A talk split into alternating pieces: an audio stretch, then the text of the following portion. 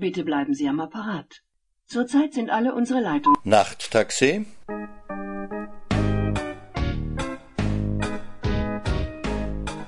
Nachttaxi ist der Literaturpodcast von Martin Auer. In dieser Ausgabe hören Sie Folge 5 des Romans Küss die Hand, gute Nacht, die liebe Mutter soll gut schlafen.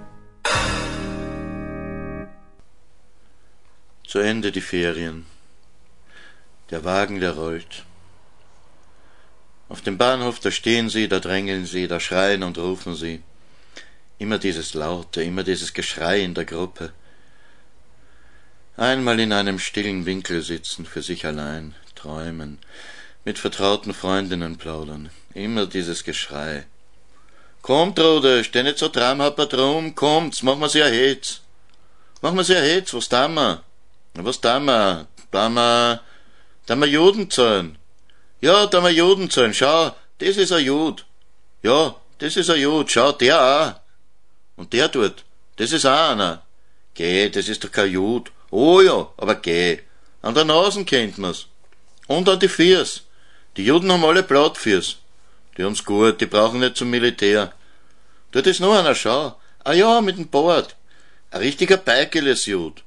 Was heißt denn das? Das sagt man so. Ein Beikelesjud, ein Beikelesjud. Passt auf, der hört uns. Aber geh. Der Zug kommt. Hey, der Zug kommt, komm's her da, Waggon 40. Drängt's doch nicht so. Komm's, sonst nehmen uns die Burm die ganzen Fensterplätze weg. Schaut, jetzt schaut er her. Wer? Der Beikel ist gut. Wenn wir fahren, können wir rausschreien. Dann kann er uns nichts mehr machen. Die Aufgaben sind gemacht. Fangen spielen im Hof. Rennen, kreischen, lachen, tief atmen und keuchen, davonrennen, ausweichen, noch einmal davongekommen. Stehen bleiben, schwer atmen, wieder rennen, lachen, abgeschlagen, nachrennen, rennen, rennen. Da kommt die Hex, schreien die Buben und Stieben auseinander. Da kommt die Hex! Sie schreien, sie fürchten sich, sie lachen. Egal, da kommt eben die Hexe, die Hexe wird euch schon fangen. Nur rennen, schreien, die Hex kommt, die Hex kommt, rennt schnell weg, die Hex kommt. Die schiere Hex, die bugelte Hex, die bugelte, bugelte Hex. Und nachrennen, schreien, abfangen. Hinterher dann ist der Druck wieder da. Hinterher dann merkt man, dass man eine Weile an gar nichts gedacht hat. Da war man eine Weile frei. Hm, macht der Schularzt. Er schüttelt den Kopf. Hm, so, so, macht der Schularzt. Vorbeugen, so, noch ein bisschen. Ein knochiger Finger fährt das Rückgrat entlang. Noch einmal schüttelt der Schularzt den Kopf. Zieh dich an. Dann schreibt er einen Brief an seinem Schreibtisch im weißen Mantel. Das gibst du zu Hause ab. Im Waisenhaus also, da wo du halt wohnst, nicht? Bei deiner Leiterin. Im Brief steht, dass die Schülerin Trude Sokop sofort einer orthopädischen Untersuchung zugeführt werden soll. Scheuermann heißt die Krankheit. Die Wirbelsäule nach allen Richtungen hin verkrümmt, Skoliose die seitliche Verkrümmung und Rundrücken die Krümmung nach vorn. Bei sowas wird man gleich da behalten im Spital vier Wochen lang aufgehängt im Bett. Das Bett steht schräg. Unter den Füßen am Kopfende stehen Kisten oder sowas. Der Kopf hängt in einer Lederschlaufe, die vorn beim Kinn etwas ausgepolstert ist, dass es nicht so unangenehm ist. Der ganze Körper hängt so am Kopf, das soll wohl den Rücken strecken. Nur von Zeit zu Zeit aufstehen, ein bisschen herumgehen, aber nicht sitzen, wegen der Haltung, vier Wochen lang. Und dann wird der Gipsverband angelegt. Von der Hüfte bis unter die Achseln und vorn unterm Kinn ein Schwanenhals, der den Kopf immer oben hält. Jetzt sagen Sie nicht mehr Hexe zu mir, lieber Gott. Ich habe ja nur einen Scheuermann, da kann ich nix dafür, dass ich so bucklig dahergekommen bin mit dem Kopf nach vorn wie ein altes Weib. Aber froh bin ich, dass ich nicht schreiben muss. Ich kann ja nicht hinunterschauen auf das Heft, ich kann nur sehen, was auf der Tafel ist, und ein Buch kann ich auch lesen, wenn ich es so in die Höhe halte. Aber schreiben nicht. Deswegen muss ich keine Aufgaben machen. Und ich habe sogar eine eigene Bank in der Klasse, ganz hinten, und da darf ich mich hinlegen, wenn mir das Sitzen zu anstrengend wird, und dann borgen mir die Buben ihre Tom Shark Hefteln. Die Fräuleins lassen mich halt immer was auswendig lernen, weil spielen darf ich nicht in der Lernzeit. Aber schreiben können sie mich auch nicht lassen, und das Schreiben ist eh das Schwerste. Und im Schlafsaal bin ich jetzt bei den Großen, weil mit dem Gips, da kann ich nur ausgestreckt liegen, und da haben meine Füße unten beim Bett rausgeschaut, zwischen den Eisenstäben durch.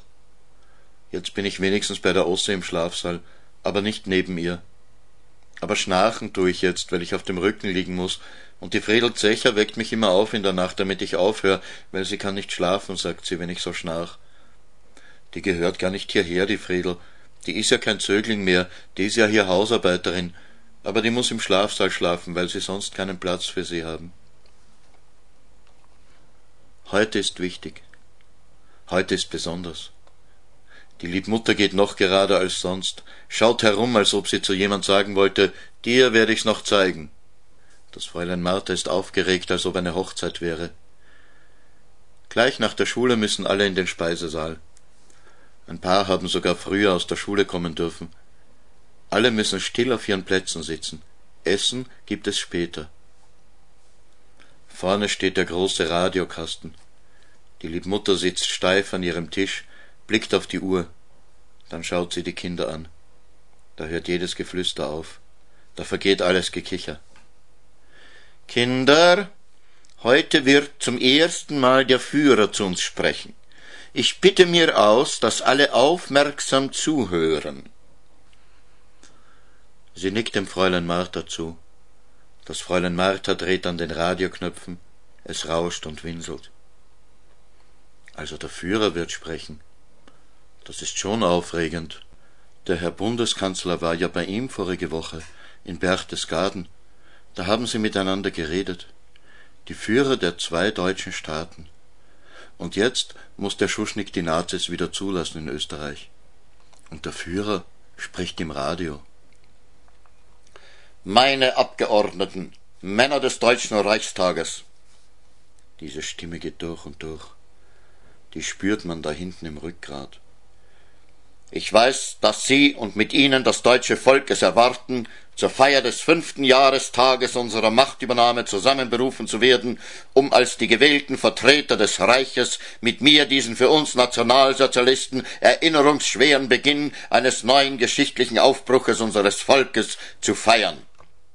Wie das klingt, wie das auf und abschwingt, wie das dröhnt und schnarrt. Richtig verstehen kann man das nicht. Das ist mehr, wie wenn Sie manchmal eine Oper spielen im Radio. Da sind die Worte auch nicht so wichtig. Die Festsetzung der Einberufung des Reichstages auf den heutigen Tag erklärt sich aus zwei Gründen. Erstens hielt ich es für richtig, eine Reihe personeller Veränderungen nicht vor, sondern nach dem 30. Januar vorzunehmen. Und zweitens schien es mir nötig, auf einem bestimmten Gebiet unserer auswärtigen Beziehungen vorher noch eine dringend notwendige Klärung herbeizuführen. Da schaut die Liebmutter auf, schaut die Kinder bedeutungsvoll an. Das ist also das Wichtige, das mit den ausländischen Beziehungen aber richtig zuhören kann man da nicht. Das ist ein bisschen wie beim Vorlesen am Abend in Schladming aus dem Buch über den Weltkrieg. Man döst vor sich hin, die Worte trommeln ans Ohr und lassen Bilder erstehen, die sich mit den Worten mischen. Wirre Bilder von Kampf und Tat und Volk und Not und Hoffnung und Aufschwung und dazwischen der Held, der Führer, der Retter. Ich, ich, ich. Der Tag, an dem ich als Chef der größten Oppositionspartei in das Haus am Wilhelmsplatz ging und als Führer und Kanzler der Nation heraustrat, war ein Wendetag in der Geschichte unseres Volkes, damals, jetzt und für alle Zeiten. Applaus, Applaus und Jubel wenn in einem Lande Hunderttausende von Bauern vor dem Verlust ihrer Höfe und Ländereien stehen, wenn Zehntausende von Unternehmungen die Tore schließen müssen, Angestellte und Arbeiter zur Entlassung kommen, wenn eine Armee von über sechs Millionen Erwerbsloser, die sich dauernd noch vermehrt, immer drückender auf den Finanzen des Reiches der Länder und Kommunen lastet, wenn alte, blühende Industriestädte veröden, große Gebiete mangels Absatz ihrer Produktionen förmlich auszusterben beginnen, wenn in anderen wieder die Kinder mit drei und vier Jahren keine Zähne bekommen infolge einer grauenerregenden Armut, dann schreit ein solches Volk nicht nach journalistischen Skribenten oder parlamentarischen Schwätzern, es schreit nicht nach Untersuchungskommissionen, nach internationalen Debatten, nach lächerlichen Abstimmungen oder nach seichten Redensarten in oder ausländischer sogenannter Staatsmänner. Nein, es schreit nach jener Tat, die über Schwätzen und blöden Zeitungsartikeln hinweg die Rettung bringt. Es hat kein Interesse an den literarischen Abhandlungen salonbolschewistischer internationaler Korrespondenten, sondern es hat nur Interesse an jener Hilfe, die es vor dem äußersten Ende zurückreißt, und vor allem Wer sich der Aufgabe verpflichtet fühlt, in einer solchen Stunde die Führung eines Volkes zu übernehmen, ist nicht den Gesetzen parlamentarischer Gepflogenheiten verpflichtet, sondern ausschließlich der ihm auferlegten Mission und wer diese Mission dann stört, ist ein Feind des Volkes, gleichgültig, ob er diese Störung als Bolschewist, als Demokrat, als revolutionärer Terrorist oder als reaktionärer Phantast versucht. Ja, das ist klar. Das muss man ja, da, da muss man ja hart, ja, hart sein, weil sonst ja das Volk, das Volk, in diesen fünf Jahren bin auch ich ein Arbeiter gewesen, nur waren meine persönlichen Sorgen vermehrt durch die Sorgen für das Sein und die Zukunft von achtundsechzig Millionen anderen und so wie diese anderen es sich mit Recht verbitten, in ihrer Arbeit von Nichtskönnern oder Faulenzern gestört zu werden, so habe ich es mir verbeten, in meiner Arbeit von Nichtskönnern, tu nicht guten oder böswilligen oder faulen Elementen behindert zu sein. Ich hatte ein Recht, mich hier gegen jeden zu wenden, der, statt mitzuhelfen, seine Mission nur in einer kritischen Betrachtung und Beurteilung unserer Arbeit sah. Ja, der Führer hat es geschafft. Milliarden Mark Volkseinkommen gesteigert. Der Führer ist reich. Nein, das Volk ist reich. Das Reich.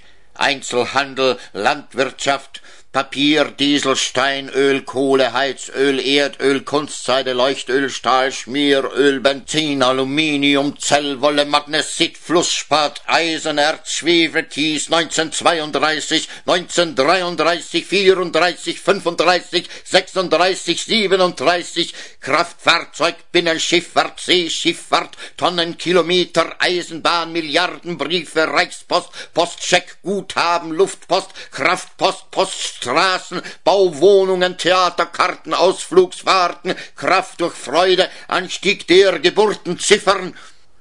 Eine Million Kinder hat der Führer dem deutschen Volk, nein, nicht der Führer, der Nationalsozialismus, ja, der, alle diese Kinder wären sonst nicht geboren worden.